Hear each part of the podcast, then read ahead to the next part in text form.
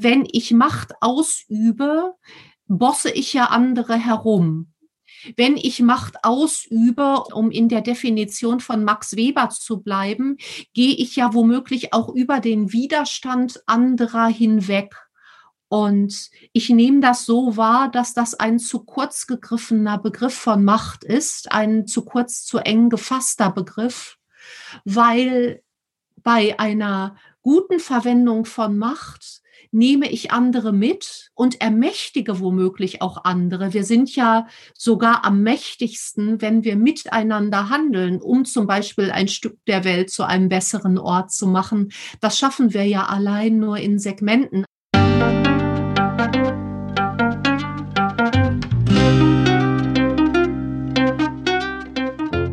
Schön, dass du wieder reinhörst.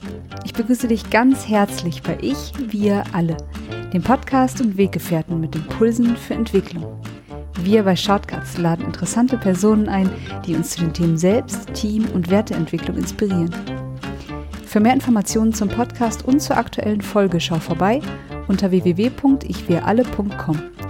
In den Shownotes deines Podcast-Players findest du außerdem zusätzliche Infos zum Gast, den Inhalten dieser Folge und zu Shortcuts.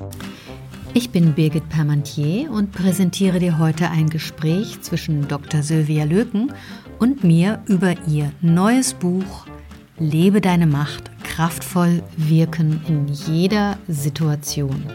Sie hat das Buch zusammen mit Tom Peters, ihrem Mann, geschrieben und dabei geht es um Macht und auch den Gegenpol, nämlich die Ohnmacht, die viele ja jetzt gerade in der Corona-Krise erfahren. Wie wir unsere innere Macht stärken können über Mindset-Veränderung mal wieder und wie wir uns empowern können, raus aus der Ohnmacht kommen, aber auch wie wir organisationale Machtstrukturen erkennen und vielleicht auch durchbrechen und auflösen können. Darum geht es in unserem Gespräch. Bevor das Gespräch beginnt, noch ein kurzer Hinweis zu unseren Angeboten. Auf ichwiralle.com slash Angebote findest du unsere aktuellen Workshops und Ausbildungen zu den Themen Selbst, Team und Werteentwicklung. Und jetzt wünsche ich dir ganz viel Inspiration und Freude beim Hören. Audio ab.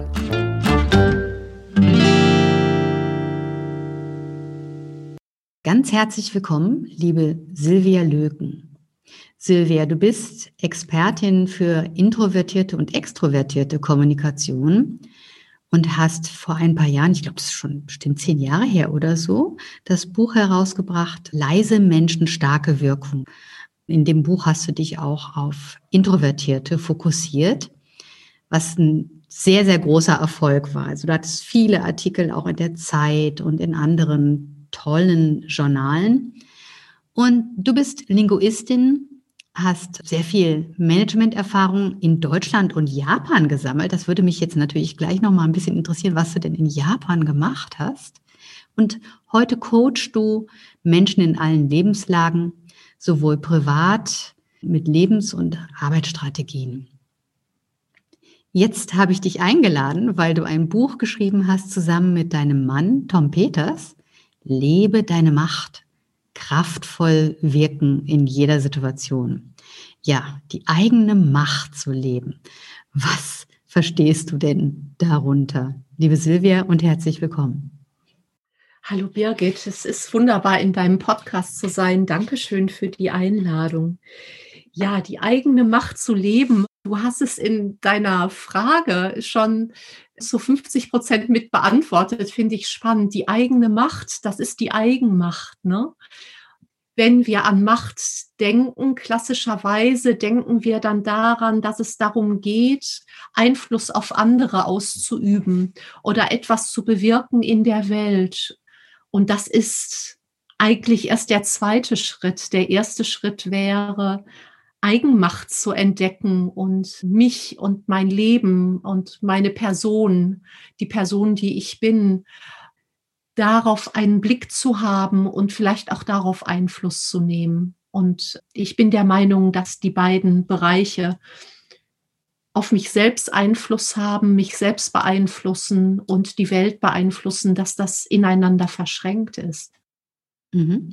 Also das bedeutet, wenn ich auf mich selber Einfluss nehme, dann mache ich das ja erstmal in meiner eigenen Innenwelt. Ne? Deswegen sagst du ja auch die eigene Macht.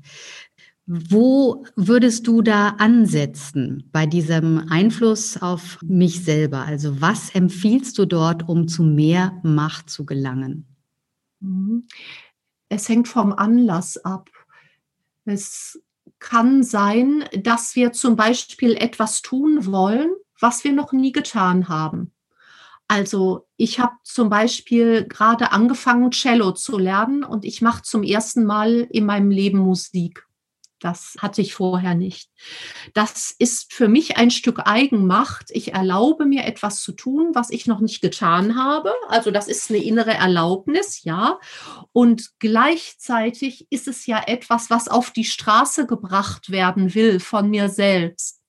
Also ist es nicht etwas, was sich ausschließlich im Innenleben abspielt. Oder nehmen wir ein anderes Beispiel wir möchten eine Ungerechtigkeit in der Welt beseitigen. Also zum Beispiel, dass Frauen in vielen Ländern benachteiligt sind. Auch da wäre Eigenmacht der erste Schritt in der Frage, was will ich tun? Was kann ich tun? Was darf ich tun? Und dann wäre der nächste Schritt, um tatsächlich etwas zu bewirken, nach außen zu gehen und die ersten Schritte zu tun, die vielleicht dazu führen, dass sich etwas verbessern darf. Mhm. Da würde ich dich auch mal fragen, das hast du ja jetzt gerade angesprochen, also in dem Beispiel, zum Beispiel ähm, Frauen dazu zu befähigen, mächtiger zu sein oder Ungerechtigkeiten zu beseitigen, das ist ja ein Grund, sich für mehr Macht einzusetzen. Wir können uns ja einfach auch noch mal fragen, warum lohnt es sich, abgesehen davon, sich mit diesem Thema überhaupt auseinanderzusetzen? Weil das ist ja auch ein Thema, das Wort Macht, da stimmst du mir sicherlich zu, ist ja im Deutschen auch aufgrund unserer Historie recht negativ konnotiert. Also wir denken da direkt an die Nazi-Zeit und an das, an den Machtmissbrauch. Also das wird sozusagen meistens im Deutschen zusammen erzählt. Und jetzt nimmst du dieses Wort, was ja so eine schwierige Konnotation oder eine leichte Einfärbung hat, für ein Buch. Warum hast du ausgerechnet diesen Begriff gewählt? ich glaube, es ist ein ähnlicher Grund wie der, warum ich über Introvertierte geschrieben habe, weil dieser Begriff einen Geruch hat, der tolle Menschen Abstand von ihm nehmen lässt und dabei geht der Welt ganz viel verloren. Da stimme ich total mit dir überein. Das hängt zusammen mit negativen Machterfahrungen sicher, also das Gefühl, einer Macht willkürlich ausgeliefert zu sein. Und gleichzeitig gibt es einfach viele anständige Menschen, die sagen, wenn ich Macht ausübe, bosse ich ja andere herum. Wenn ich Macht ausübe, um in der Definition von Max Weber zu bleiben, gehe ich ja womöglich auch über den Widerstand anderer hinweg. Und ich nehme das so wahr, dass das ein zu kurz gegriffener Begriff von Macht ist, ein zu kurz, zu eng gefasster Begriff, weil bei einer guten Verwendung von Macht nehme ich andere mit und ermächtige womöglich auch andere. Wir sind ja sogar am mächtigsten, wenn wir miteinander handeln, um zum Beispiel ein Stück der Welt zu einem besseren Ort zu machen. Das schaffen wir ja allein nur in Segmenten. Also das ist ja kein Ego-Shooting-Dings, was wir da anstreben. Aber die Erfahrung der Geschichte oder wie wir Machtmissbrauch wahrnehmen, ich glaube, da haben wir Menschen einen feinen Sensor für, für die unfaire Verwendung von Macht, die Bemächtigung anderer durch Menschen, die denken, sie dürfen das. Und dann noch die Wissenschaft, die sagt, Einfluss auch gegen den Widerstand anderer. Das sind lauter gute Gründe. Und dann, denke ich, kommt noch ein individueller Grund dazu. Wenn wir auf die Welt kommen, und das gilt für jeden einzelnen Menschen auf diesem Planeten, dann sind wir ja alle ohnmächtig. Also wenn wir auf die Welt kommen, können wir uns nicht selbst schützen. Wir können uns nicht selbst wärmen. Wir können uns nicht selbst füttern. Wir können uns nicht selbst ansprechen und die Sprache beibringen. Wir sind komplett hilflos.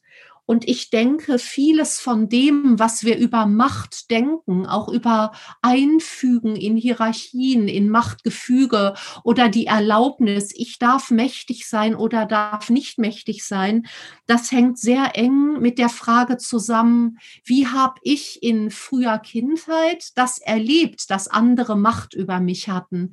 Wie sind die mit meiner Ohnmacht umgegangen? Bin ich trotzdem zu meinen Bedürfnissen gekommen?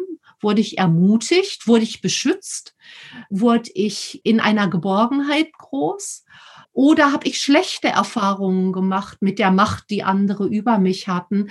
Und weiß nicht, in welchem Verhältnis das zueinander steht, das lässt sich, glaube ich, schwer sagen. Aber wir haben jetzt auf dem Buffet ganz viele Gründe dafür, warum Menschen mit der Macht fremdeln. Was wäre für dich ein wesentlicher Grund? Ja, ich finde, du hast jetzt natürlich sehr, sehr viele sehr wichtige Punkte angesprochen. Zum einen sagst du ja auch, das ist ja auch meine These, dass viele Menschen, die wir an sich gut gebrauchen könnten, in mächtigen Positionen diese gar nicht anstreben oder haben wollen, weil sie dieses verkürzte Machtverständnis haben. Das sehe ich natürlich insbesondere auch im Kontext der Frauenbewegung. Ne? Also wir sind da, wo wir sind, also einfach noch nicht weit genug. Natürlich auch wegen der Strukturen und aber auch, weil viele Frauen die Macht nicht ergreifen. Und ich nehme jetzt mal wirklich dieses Wort in den Mund, Macht Ergreifung. Denn es ist ja auch tatsächlich so, dass die Macht ergriffen werden muss. Sie wird einem ja nicht gegeben. Man muss sie sich rauben hier oder da. Ne? Und weil die Spielregeln der Macht sind ja auch oftmals die, dass insbesondere die männlichen Spielregeln der Macht, dass die eigentlichen Regeln, die da vorherrschen, zum Beispiel aus der gemeinschaftsbestimmten Haltung, überschritten werden. Ne? Und dann werden sie einfach angeschaut und alle sagen, oh, ah, der Alpha, zum Beispiel hier dieser Ex-Präsident, dessen Namen wir ja nicht nennen wollen. Und ähm, äh, ja, so ist es doch, ja. Weil es ist ja auch so, wir waren ja alle fasziniert. Ich inkludiere mich da auch. Wir haben ja alle immer gestaunt, oh, was macht er denn jetzt als nächstes? Das ist ja unglaublich. Und die Medien waren besessen davon, dass sich jemand einfach diese Rechte herausnimmt. Und genau dieser Form von Machtergreifung bedienen sich Menschen, die sie eher missbrauchen. Und dennoch sind es die Spiele, die ja auch Frauen in gewisser Weise spielen könnten, aber sie tun es nicht. Und deswegen sind wir unter anderem da, wo wir sind in der Bewegung. Ja, also das ist der Aspekt, der mich interessiert. Und du hast es ja auch gerade schon mit angesprochen, deswegen gehe ich mit dir auch darauf ein. Viel liegt in der Sozialisierung. Wir kommen ohnmächtig auf die Welt und dann, wie wird damit umgegangen? Und wir wissen ja auch aus der Forschung, dass die weibliche Sozialisation eher auf Gehorsam, Anpassung, liebenswürdig sein drillt, um es mal so zu sagen. Also wir werden eigentlich nicht gedrillt, sondern wir lernen das ja durch Nachahmung. Und das ist zum Beispiel aus meiner Sicht ein Grund, warum Frauen die Macht nicht ergreifen. Aber wie ist es für dich? Ja, also was ich beobachte, ist zum Beispiel in den sozialen Medien, aber auch wie in Firmen umgegangen wird miteinander, dass Frauen, die auf Englisch gesagt assertive sind, die also sagen, was sie wollen, die hart verhandeln, die, die ihren Weg gehen, dass die oft negativ bewertet werden, ohne dass den Menschen, die das tun, Männer wie Frauen übrigens, ohne dass ihnen das vielleicht so bewusst ist. Aber eine Frau, die sagt, hier, die Macht bitte zu mir, wird von anderen Menschen oft negativ bewertet, nicht 100 Prozent, aber oft, während ein Mann, der sagt, hier, die Macht zu mir, den gucken wir fasziniert an und sagen, boah, wie schafft der es, die ganzen Territorien zu besetzen? Also wir haben da eine unterschiedliche soziale Bewertung und diese unterschiedlichen Bewertungen, die sind gewachsen über Jahrhunderte, über Jahrtausende. Seit wann dürfen bitte Frauen überhaupt auch nur wählen? Seit 1918. In der Schweiz noch später und in Appenzell irgendwie 1997 oder so. Da, wo immerhin Deutschland es geschafft hat, Vergewaltigung in der Ehe zum Straftatbestand zu machen Vorher gab es das nicht. Und bis 1976, meine Mutter hat das noch erlebt, konnte eine Frau nur mit Erlaubnis ihres Mannes berufstätig sein. Also vor dem Hintergrund dieser Geschichte haben wir es doch relativ weit gebracht. Das finde ich einen sehr, sehr guten Aspekt, den du da benennst. Wahrscheinlich sind wir da noch ein wenig zu ungeduldig. Gleichzeitig ist es so, dass wir uns natürlich wünschen, dass es eine stärkere Balance gibt auf der Welt vom männlichen und weiblichen Prinzip. Es gibt spannende Forschungen im Bereich des professionellen Verhandelns aus den USA. Und diese Studien haben bestätigt, Frauen, die sagen, also unter 150.000 im Jahr kletter ich morgens gar nicht aus dem Bett, die werden fast immer negativ bewertet, während der männliche Verhandlungspartner als anspruchsvoll, durchsetzungsstark, weiß, was er will, kantiges Kinn wird anders bewertet. Ne? Jetzt ist die Frage, muss ich als Frau wenn ich mächtig sein will, muss ich dann die Kröte schlucken, unsympathisch rüberzukommen. Denn ich kann ja die Wahrnehmung der anderen erstmal nicht ändern. Das liegt nicht in meinem Machtbereich sozusagen. In meinem Machtbereich liegt es aber, eine intelligente Strategie zu entwickeln. Jetzt Beispiel aus diesem Verhandlungsbereich. Frauen werden nicht negativ bewertet, wenn sie sich für andere einsetzen. Das heißt Mommy Bear Effekt. Das finde ich ganz spannend, wenn also eine Frau sich in die Bresche wirft und sagt so, und diese junge Frau, die sollten wir jetzt fördern. Und ich fange nur an, wenn ich die noch als Assistentin kriege. Das geht durch. Also Frauen ah. werden nicht negativ sanktioniert, werden nicht negativ beurteilt, wenn die Gegenüber den Eindruck haben, sie setzt sich für jemand anderen ein, weil das etwas ist, was offensichtlich mit einer weiblichen Stereotype super kompatibel ist. Mhm, das wäre also eine geschickte Strategie, das in dieser Weise zu kombinieren, wie du das in diesem tollen Beispiel ja auch benannt hast. Ja, gut, also Frauen aufgepasst und mitgemacht. Das heißt, in der Kooperation, in der strategischen Kooperation liegt die Lösung und in der Kommunikation dieser strategischen Klicken, wie das ja Luhmann sagen würde. Wir brauchen also Klicken, wo wir uns zusammenschließen, einander fördern und unterstützen, um mehr mächtige Positionen zu erlangen.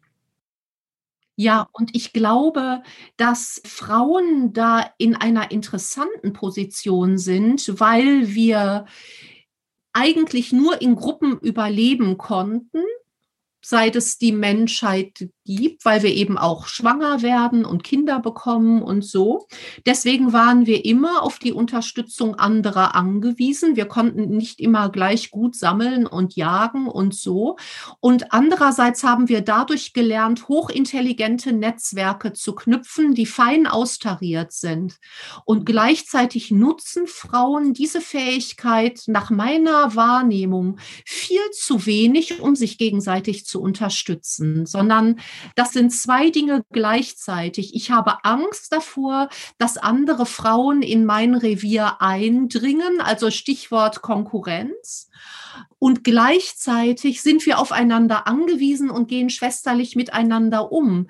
Ich nehme das manchmal wahr, fast wie ein Gespaltensein. Also einerseits wir die Mädels und andererseits aber das, ich sag mal, klischeehaft, das Übereinander lästern und das Abgrenzen und das sich in Sicherheit bringen voreinander. Wie siehst du das?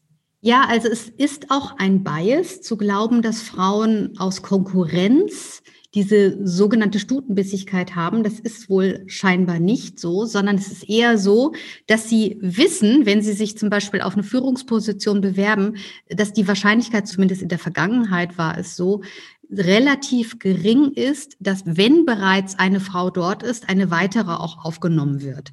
Und deshalb wurde diese scheinbare Stutenbissigkeit oder diese Konkurrenz unter Frauen so betrachtet. Aber das ist nicht wahr. Also es liegt einfach an den Strukturen, dass diese Art von Konkurrenz erschienen ist. Sie ist uns sozusagen nicht epigenetisch ins Programm eingewebt worden. Ich glaube, es ist älter als der Zeitraum, in dem Frauen mit Männern gleichziehen in politischen und wirtschaftlichen und gesellschaftlichen Machtpositionen. Nach meiner Einschätzung ist das älter. Und da denke ich, welcher römische Herrscher hat noch gesagt, divide et impera, teile und herrsche? Cäsar? Es lag wahrscheinlich nicht im Interesse einer patriarchalen Gesellschaft, Frauen als Machtfaktor zu erlauben. Und Frauen in einer Gruppe sind nun mal sehr mächtig, wie sich zum Beispiel an den Suffragetten gezeigt hat oder an den verschiedenen Stadien der Frauenbewegung. Das ist ungemütlich, ne? Äußerst. Deswegen wird die Kooperation ja auch häufig bewusst oder unbewusst dann auch wiederum zerschlagen. Ne? Das ist ein spannender Aspekt. Ich habe gerade gestern noch einen Artikel in der FAZ gelesen über Macht, wonach ein Aspekt von Macht auch ist, dass diejenigen, die die Macht haben, sie auch behalten wollen. Und weil sie sie behalten wollen, schließen sie sich eher zu Klicken zusammen. Also die alten weißen Männer, über die ja jetzt sehr viel geredet wird, die, die über Besitz und Macht verfügen, die haben diese Netzwerke. Und das Problem der Ohnmächtigen ist es demzufolge, dass die keine wirkliche keine echten Zusammenschlüsse hinbekommen, sondern stattdessen sich eher nur darüber identifizieren, dass sie das so nicht mehr haben wollen. Also sie haben kein gemeinsames, konkretes Ziel. Und das macht sie dann schwächer. Das ist ein Aspekt, der die Macht verhindert. Das hört sich dann auch schnell nach trotzigen Kind an, ne? Aufbegehrenden, die aber von der inneren Haltung her sich im Prinzip machtlos fühlen, weil sie Glaubenssätze haben, die sagen, ich komme dagegen nicht an, die anderen sind mir über, die machen sowieso, was sie wollen. Die sind tatsächlich in der besseren Position. Sie haben die Macht, sie haben den Besitz. Und es ist wirklich nicht so einfach, da reinzugehen. Also das wäre für mich auch nochmal eine interessante Frage aus dieser Sicht. Was sind denn da gute Strategien, um tatsächlich solche alten Machtstrukturen, zum Beispiel auch in Organisationen, mit einer Ermächtigung ja, anzugreifen beziehungsweise zu verändern, um es mal weniger offensiv zu beschreiben? Ja, es gibt drei grundsätzliche Möglichkeiten. Die eine Möglichkeit ist, dass ich sage, okay, ich lerne die Regeln dieses Systems kennen, dieses eigentlich überkommenen Systems, sorge dafür, dass ich selbst in eine Machtposition komme, indem ich nach den Regeln spiele und dann ändere ich etwas. Das wäre so eine Art Guerillataktik. Mhm. Naja, Angela Merkel ist ja in die CDU eingetreten und hat dann die Energiewende eingeleitet, was ja eigentlich keine CDU-Politik war. Ich frage mich aber, ob sie das gewusst hat, als sie Kanzlerin wurde, dass sie das tun würde. Ne? Nein, nein, wahrscheinlich nicht. Aber es ist ja quasi, eigentlich ist das ja der Marsch durch die Institutionen, wie die Grünen ihn einmal gewollt haben. Ja, ja, ja. Und die Grünen die Grünen haben eine zweite Strategie gefahren. Die sind in die Rebellion gegangen, ne? Und zwar auch äußerlich. Das war also auch eine Marketing-Sache mit den lila Latzhosen und den Sonnenblumen und Stricken im Parlament und so. Oder die berühmten Turnschuhe, die Joschka Fischer trug bei seiner Vereidigung in Hessen, ne? Also die haben rebelliert und auch das ist eine Art einen Machtwandel herbeizuführen, indem ich in die Rebellion gehe und mich so aufstelle, dass ich auch Chancen habe, dass die Rebellion erfolgreich ist und ein neues System das alte System stürzt. Das sind jetzt zwei Strategien. Das eine ist die Regeln lernen und sie dann verändern. Genau. Die zweite ist die Rebellion und das dritte ist ein transparentes Einfordern von Regelwechsel. Und ein gutes Beispiel ist vielleicht die Umweltfrage, die du gerade erwähnt hast, das wären Leute, wie wollen wir miteinander leben? Wie wollen wir unsere Erde den Kindern hinterlassen? Und welche neuen Regeln wären in unseren Systemen nötig, um dafür zu sorgen, dass Umweltkatastrophen mittel- und langfristig vermieden werden? Das ist die dritte Strategie, zu appellieren an die Machthabenden, dass sich ein Systemwandel für alle lohnt und dass es sich deswegen lohnt, lohnt, auch in der eigenen Machtposition zurückzutreten oder in die Reform zu gehen. Möchtest du dazu was sagen, was wann erfolgreicher ist? Strategie 1, 2 oder 3? Also in der Geschichte gibt es für alles Beispiele, ne? dass etwas gelingen kann. Und spannenderweise werden die Rebellen dann nach einer Zeit ja auch wieder zum Establishment und sind quasi in der Position, also siehe Kuba zum Beispiel, ne? Oder die Grünen, die du gerade erwähnt hast, die jetzt nach der Kanzlerschaft pinksen, ne? dass die also Teil des Establishments geworden sind, gegen das sie mal aufbegehrt haben. Und ja, das ist eine interessante soziologische Frage. Welche Strategie ist wo erfolgreich? Ich denke, das ist so was Organisches. Je rigider ein System ist, umso weniger ist es wahrscheinlich, dass du mit intelligenten Reformen das System verändern kannst. Also denken wir an sehr dogmatische Systeme wie Kommunismus, wir haben gesehen in Russland in den letzten 30, 40 Jahren, was da passiert ist. Ne? Gorbatschow hat versucht mit der Perestroika, das ist vielleicht ein gutes Beispiel, weil die meisten Menschen was damit anfangen können. Er hat damit versucht, ein sehr rigides System zu reformieren, zu öffnen, menschlicher zu machen. Der Mauerfall gehörte damit rein. Große tektonische Verschiebungen in der Weltpolitik. Und jetzt gucken wir uns Russland heute an. Was ist daraus geworden? Also da war der Ansatz eine Reform ohne Rebellion, weil das ja immerhin der Staatschef selbst initiiert hat. Äh, und welchen Weg ist das System gegangen? Wie stellt sich Russland heute dar? Ich finde, es ist heute wieder rigide und da brauchen wir nur die Tagesschau anzumachen. Also hier war ja sozusagen die dritte Strategie, das transparente Einfordern. Das war ja die Perestroika-Strategie. Diese Strategie war eine Zeit lang erfolgreich und dann haben wir jetzt wieder diesen Jojo-Effekt letztlich. Ne? Es geht dann wieder in diese alte Strukturen zurück.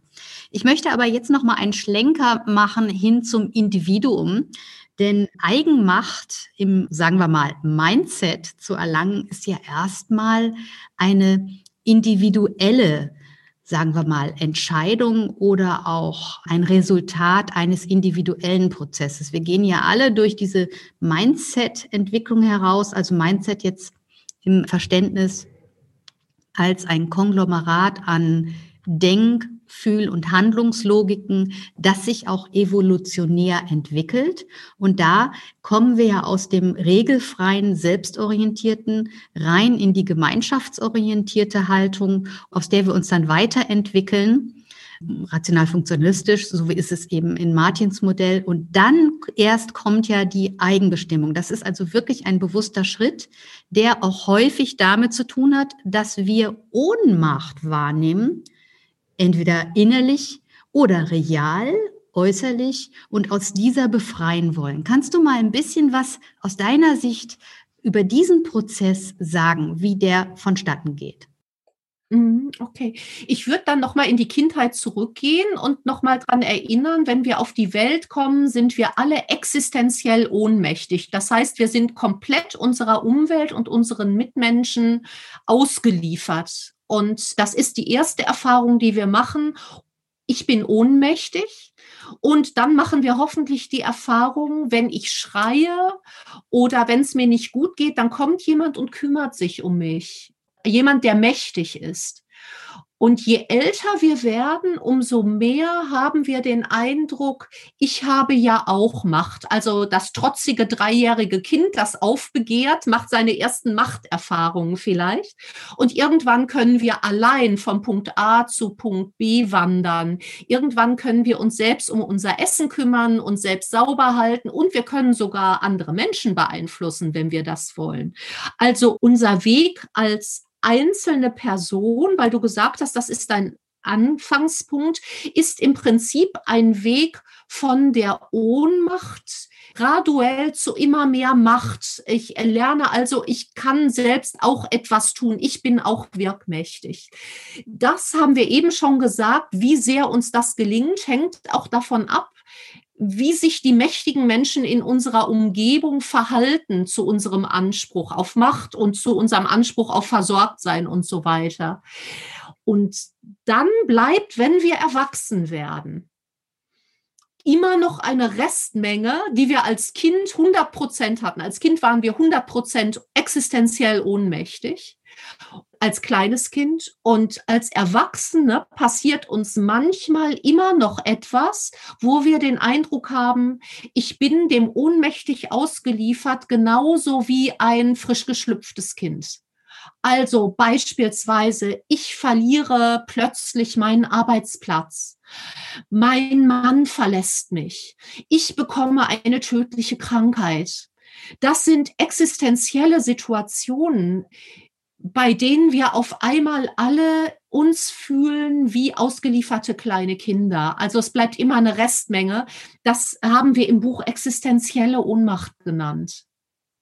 Mhm. Ja, also dem Leben und seinen Gesetzen gegenüber, denen sind wir nun mal ausgeliefert. Wir werden alle sterben. Da gibt es kein Verhandeln. Der Tod ist ein sehr schlechter Verhandlungspartner. Ja, also das heißt, diese wird immer bleiben. Gleichzeitig gibt es natürlich auch was Graduelles in diesem Ohnmachtsempfinden. Ne? Also ich würde das zum Beispiel auch Mikrotraumata nennen. Teilweise sind es ja auch Makrotraumata, je nachdem, was wir so erlebt haben. Aber äh, die meisten Menschen sind irgendwo auf dieser Ebene mikrotraumatisiert. Und das sind ja zum Beispiel auch die Arbeiten, die wir als Coaches und Therapeuten dann machen, dass wir diese Mikrobetraumatisierung aufdecken und heilen, ja um Menschen dabei zu unterstützen, mehr in die Eigenmacht hineinzukommen. Und da würde ich ganz gerne doch nochmal auf dieses Thema zurückgehen, dass Frauen eine andere Sozialisierung haben und dass sie dadurch, dass sie auf Gefälligkeit hin erzogen werden. Und das wird ja gar nicht bewusst gemacht, sondern das sind diese unbewussten Verhaltensmuster. Das sieht man ja auch heute noch in Social Media. Es wird immer noch über das Äußere gesprochen. Ich habe gerade eben einen Artikel gelesen über Amanda Gorman, die bei der Inauguration von Biden gesprochen hat. Und die Welt ist ja fast fasziniert von dieser jungen Frau. Und doch war jetzt gerade auf LinkedIn ein Artikel und standen unglaublich viele Kommentare darunter. Oh, she's so beautiful. Oh, she's so gorgeous. Ja, schreibt das irgendjemanden über, über Obama? Das wird mal in irgendeinem. Ja, oder über Donald Trump. ja, also dieses Gefällige, dieses äh, sei gefällig, sei einfach lovely und wundervoll und aber ansonsten halte ich zurück. Ne? Und das führt natürlich, glaube ich, dazu, dass Frauen häufiger in dieser, ich nenne sie jetzt mal gemeinschaftsbestimmten Haltung auf eine gewisse Art und Weise bleiben, bis sie merken, dass diese Muster in der Businesswelt beispielsweise nicht greifen und dass sie damit nicht das erreichen, was sie eigentlich erreichen wollen. Auch weil sie die Spielregeln nicht verstehen. Die verstehen nicht, wie sie, wenn wir jetzt mal ein Teaching geben wollen, einer Frau, die irgendwie was erreichen will, was muss sie über die Spielregeln wissen?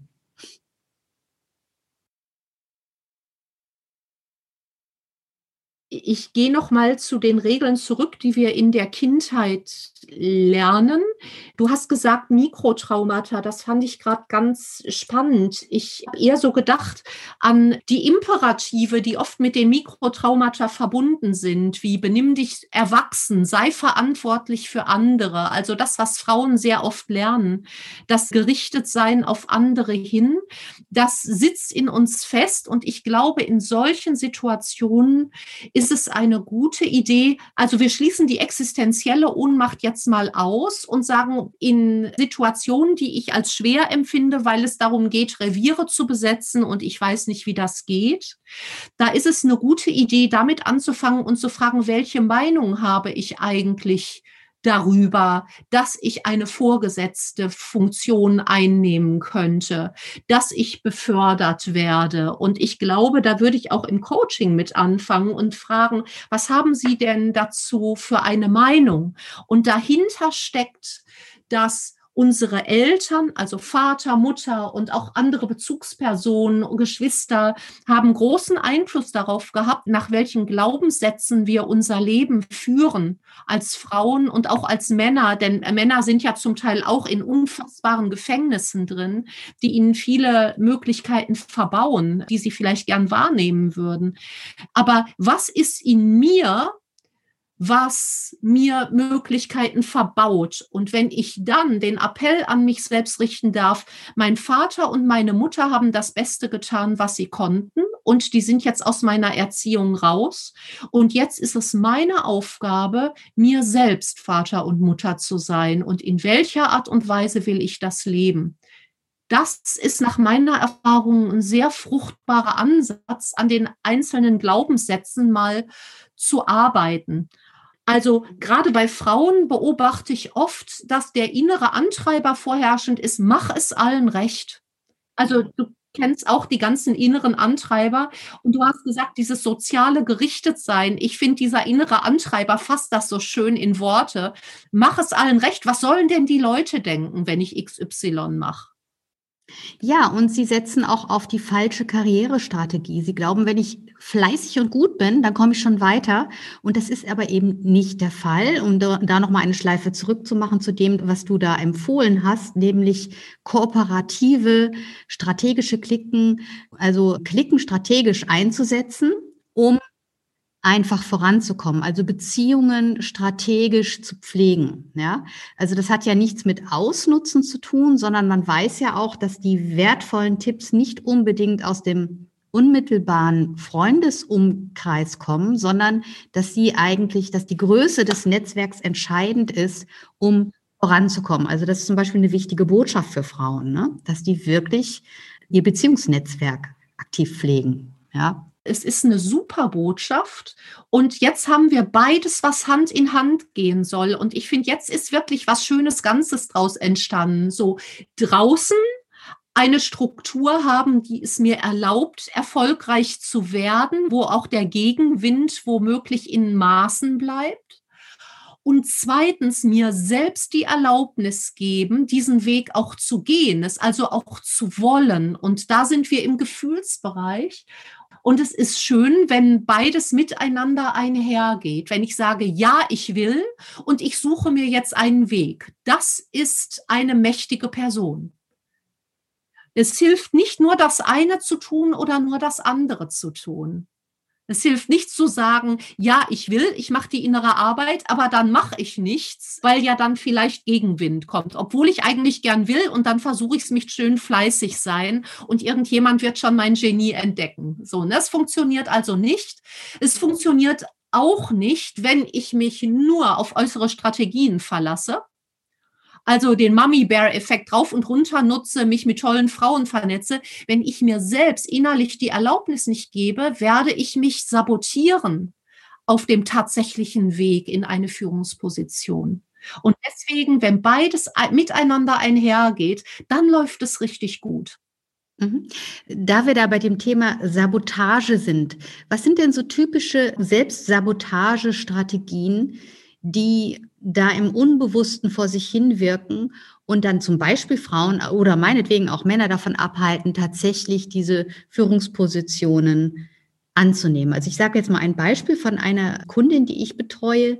Also eine so hochtalentierte, warmherzige, tolle Frau, die also eine hohe Führungsposition angeboten bekommen hat und wirklich extreme Zweifel daran hatte, ob sie das kann oder nicht. Und ich dachte, gehört habe, ja, natürlich kannst du das, selbstverständlich. Ich habe sie natürlich darin stark ermutigt, aber das ist ja auch so ein typisches Ding. Ne? Also es wird einem etwas angeboten oder eine Position oder eine Möglichkeit kommt ins Visier und sofort, mh, hm, ob ich das kann, keine Ahnung, Selbstzweifel. So, und das ist auch was Typisches für die Frauen. Wie kommt denn das? Ja, also diese Glaubenssätze, die uns in solche Situationen, in die Selbstsabotage reinbringen, die haben ganz viele Gesichter. Die Frau, die du gerade geschildert hast, die hatte vielleicht so ein mutloses Mindset, so gegen die ganzen Achiever um mich rum habe ich sowieso keine Chance. Ne? Wer weiß, was diese Frau erlebt hat, dass sie diese innere Haltung verinnerlicht hat. Ne? Oder sie hatte in ihrer Umgebung Menschen, die gesagt haben, ach wie niedlich, sie versucht gerade mal wieder was. Ne?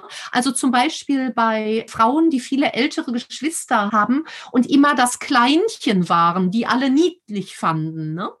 Die haben manchmal solche Mindsets, ich streng mich an, aber die anderen nehmen das gar nicht richtig ernst. Und da zählt wieder mir selbst Vater und Mutter zu werden, Abstand zu nehmen und zu sagen, wo habe ich das erlebt? Also wo habe ich sowas schon mal erlebt, dass ich etwas wollte und ich habe es dann nicht gemacht aus Angst, aus Vorsicht, weil ich eine schlechte Meinung über mich selbst habe oder weil ich glaube, ich darf das nicht. Es gibt auch Menschen, die sabotieren sich selbst, weil ihre Eltern ihnen früh eine bestimmte Rolle zugewiesen haben. Nämlich, du musst zum Beispiel Eltern, die selbstbedürftig sind, die von klein auf dem Kind signalisiert haben, du musst dich um mich kümmern, sonst hat dich Mami oder Papa nicht mehr lieb und die nehmen ihre Kinder dann in Geiselhaft. Und wenn dann eine solche Frau auf einem Weg eine Karriere geht, ist das für eine Person, die unreflektiert ist und so aufgewachsen ist, ist das eine Einladung zur Selbstsabotage, weil auf einer emotionalen Ebene ich mir dann nicht erlaube, erfolgreich zu sein, denn dann hat mich Mama nicht mehr lieb. Mhm. Ein negatives, unbewusstes Bündnis mit der Mutter. Ja, und wenn ich mir nicht selbst Mutter werde, sondern das im Schattendasein ein gefährliches Leben fristen lasse, dann ist die Wahrscheinlichkeit, dass ich aus der Nummer rausfinde, relativ klein. Wie ist es, wenn ich jetzt zum Beispiel mit mächtigen Menschen zu tun habe und die ihre Machtstrategien im missbräuchlichen Sinne einsetzen. Das heißt, wenn wir jetzt zum Beispiel mal auf Organisationen schauen, Transformationen sind nötig durch den gesellschaftlichen Wandel, der kommt. Also wir brauchen große Transformationen. Und da wird ja dann in Organisationen häufig auf Vision geschaut, dann auch auf Haltung und Strukturen. Sehr selten aber schaut man nur auf die Macht. Wer hat die Macht? Wer nutzt die Macht? Wie funktioniert das hier in unserer Organisation mit Macht? Wer hat die informelle Macht? Ne? Häufig ist es in Organisationen so, dass das Organigramm ja überhaupt nicht stimmt. Beispielsweise gibt es irgendwie laut Organigramm mehrere Personen, die da entscheidungsbefugt sind. Und in Wahrheit ist es dann immer nur einer oder sind es nur zwei. Und das sind ja häufig Tabus. Das sind Tabus, weil in dem Moment, in dem du die Macht sichtbar machst, ist es auch eine Enttarnung. Ne? Das ist wie beim Rumpelstilzchen, ne? Wenn du die Sache beim Namen nennst, verliert es schon die Macht. Ist das so, Silvia? Es gehört Mut dazu, in Institutionen die Frage nach der Macht zu stellen, weil viel Macht, gerade auch nicht so ganz, ich sag mal, saubere Macht, die funktioniert tatsächlich nur, wenn es nicht angesprochen wird. Ich denke jetzt gerade interessanterweise an Harry Potter, so der, dessen Namen nicht genannt werden darf. Ne? Alle wissen Bescheid und niemand spricht es aus. Das sind interessante Regeln innerhalb des Systems und ganz oft begünstigen Regeln dieser Art dann auch die missbräuchliche Verwendung von Macht. Ist deine Frage, wie ich in einem solchen System handle? Ja, also ich habe beispielsweise in einem System mit einem Menschen zu tun, der missbräuchlich mit Macht umgeht oder der sehr, sehr viel Macht hat, sehr viel entscheidet, jeder weiß es. Wie spreche ich denn sowas an, wenn ich das verändern möchte? Ja, was will ich verändern? Will ich, dass der Mensch aus seiner Machtposition entfernt wird? Will ich mich selbst in Sicherheit bringen? Also was will ich? Erstmal ist der Gestaltungsspielraum, der institutionelle Gestaltungsspielraum, ist erstmal auf der Seite dieses Menschen. Ne? Und vielleicht ist der sogar demokratisch legitimiert und darf deshalb bestimmte Dinge oder der ist vom Aufsichtsrat bestellt und darf deshalb bestimmte Dinge, die in seinem Einflussbereich liegen. Die Frage, die sich mir in so einer Situation stellt, ist, will ich oder muss ich in diesem System überleben? Also will ich da bleiben? Das ist das klassische Love it, change it or leave it, ne? Also habe ich überhaupt eine Möglichkeit, etwas zu ändern? Will ich das ändern? Also will ich den enormen Kraftaufwand auf mich nehmen und auch die Risiken, die, mit, die damit verbunden sind, dass ich etwas ändern möchte? Oder lasse ich die Beteiligten da, wo sie sind und ich suche mir einen anderen Ort, an dem ich wirke, weil es mir hier nicht gut geht und kann ich mir das leisten? Da gehe ich nochmal zurück auf deinen Buchtitel, nämlich Lebe deine Macht, kraftvoll wirken in jeder Situation. Und was du ja gerade eben beschrieben hast, ist ja auch, es beginnt im Innen, sich jeweils immer zu fragen, was will ich überhaupt hier und was sind meine Optionen? Und dies eben auch wirklich total tief zu durchleuchten mit allen Schattenaspekten, hoffentlich aufgelösten Mikrotraumata, um wirklich in die Wirkmacht hineinzukommen. Ja, also ich glaube, so wird es ja auch dann am Ende rund. Gibt es diesbezüglich also von dir auch noch Hinweise, wie diese Wirkmacht noch verstärkt werden kann oder noch gezielter eingesetzt werden kann, was jetzt noch nicht gesagt wurde? Äh, mir fällt jetzt noch die Kooperation mit anderen ein, aber die haben wir ja schon als Beispiel gehabt der Frauennetzwerke. Ne? Dass wir also gemeinsam in der Kooperation sehr viel mehr verändern können als allein, so dass ich nicht die heldenhafte Einzelkämpferin bin, also ja, die innere Arbeit ist von mir selbst zu tun. Die Verantwortung dafür kann mir niemand abnehmen. Wenn ich außen wirklich etwas verändern will, dann brauche ich die Weisheit der vielen, dann brauche ich die Stärke der Gruppe, dann brauche ich Verbündete und strategische Allianzen.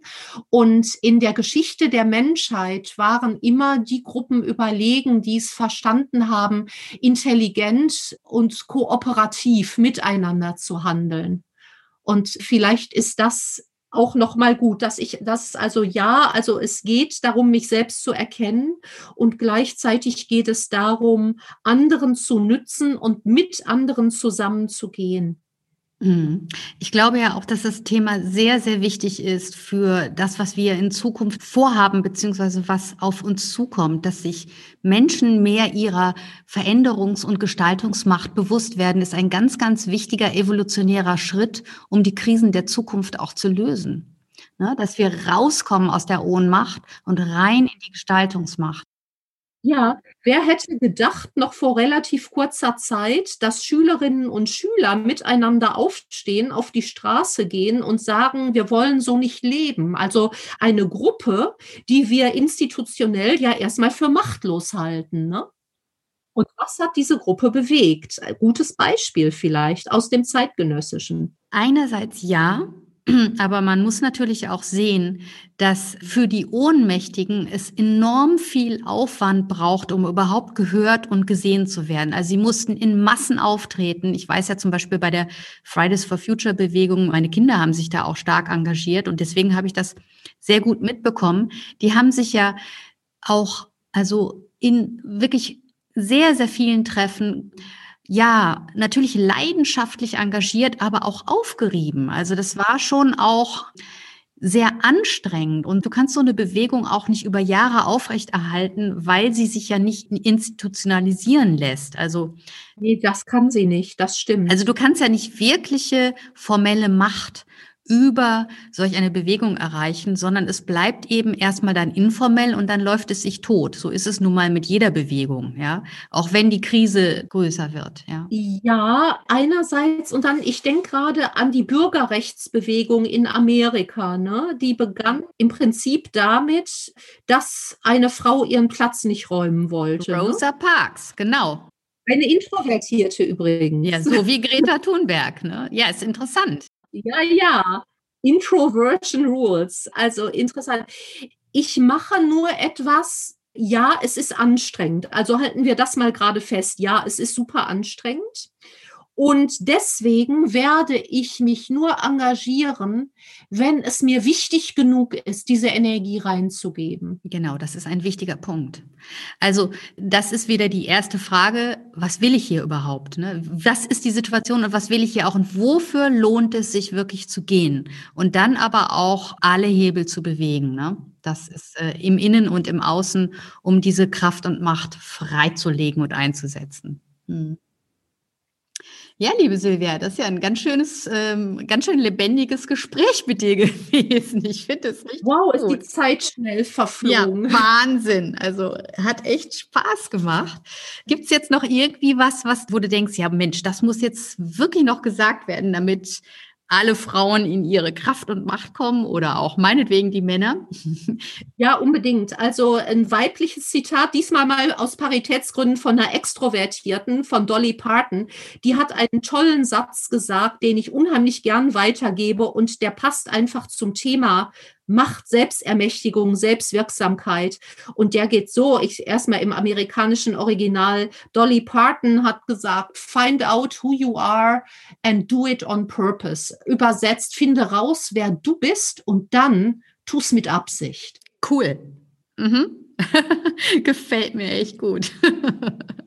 okay, in diesem Sinne, Silvia, ich glaube, du weißt, wer du bist und was du tust und bitte tu es mit Absicht, damit hier alle schön, schön in die Kraft kommen und wir weiter eben für Transformation und Wandel in der Gesellschaft stehen und wirken, sodass die Zukunft hier für unsere Kinder gesichert ist. Yes. Hm? Das wäre doch gut, ja. Vielen, vielen Dank. Dir auch, lieben Dank. Super, dass du da warst. Das war eine Folge von Ich, wir alle, dem Podcast und Weggefährten mit Impulsen für Entwicklung. Wir bei Shortcuts begleiten und unterstützen Unternehmen bei der Entwicklung von zukunftsfähiger Führung, Kommunikation, Unternehmenskultur und Design. Mehr Infos zu unseren Angeboten, zum Podcast und der aktuellen Folge findest du unter www.ichwiralle.com. Wir freuen uns über dein Feedback zur Folge und deine Bewertung des Podcasts bei iTunes. Bitte stell uns gerne Fragen zum Podcast und mach Vorschläge für Themen und Interviewpartner, die dich interessieren würden. Und zu guter Letzt, schau gerne bei uns in Berlin-Kreuzberg vorbei. Wir lieben Besuch.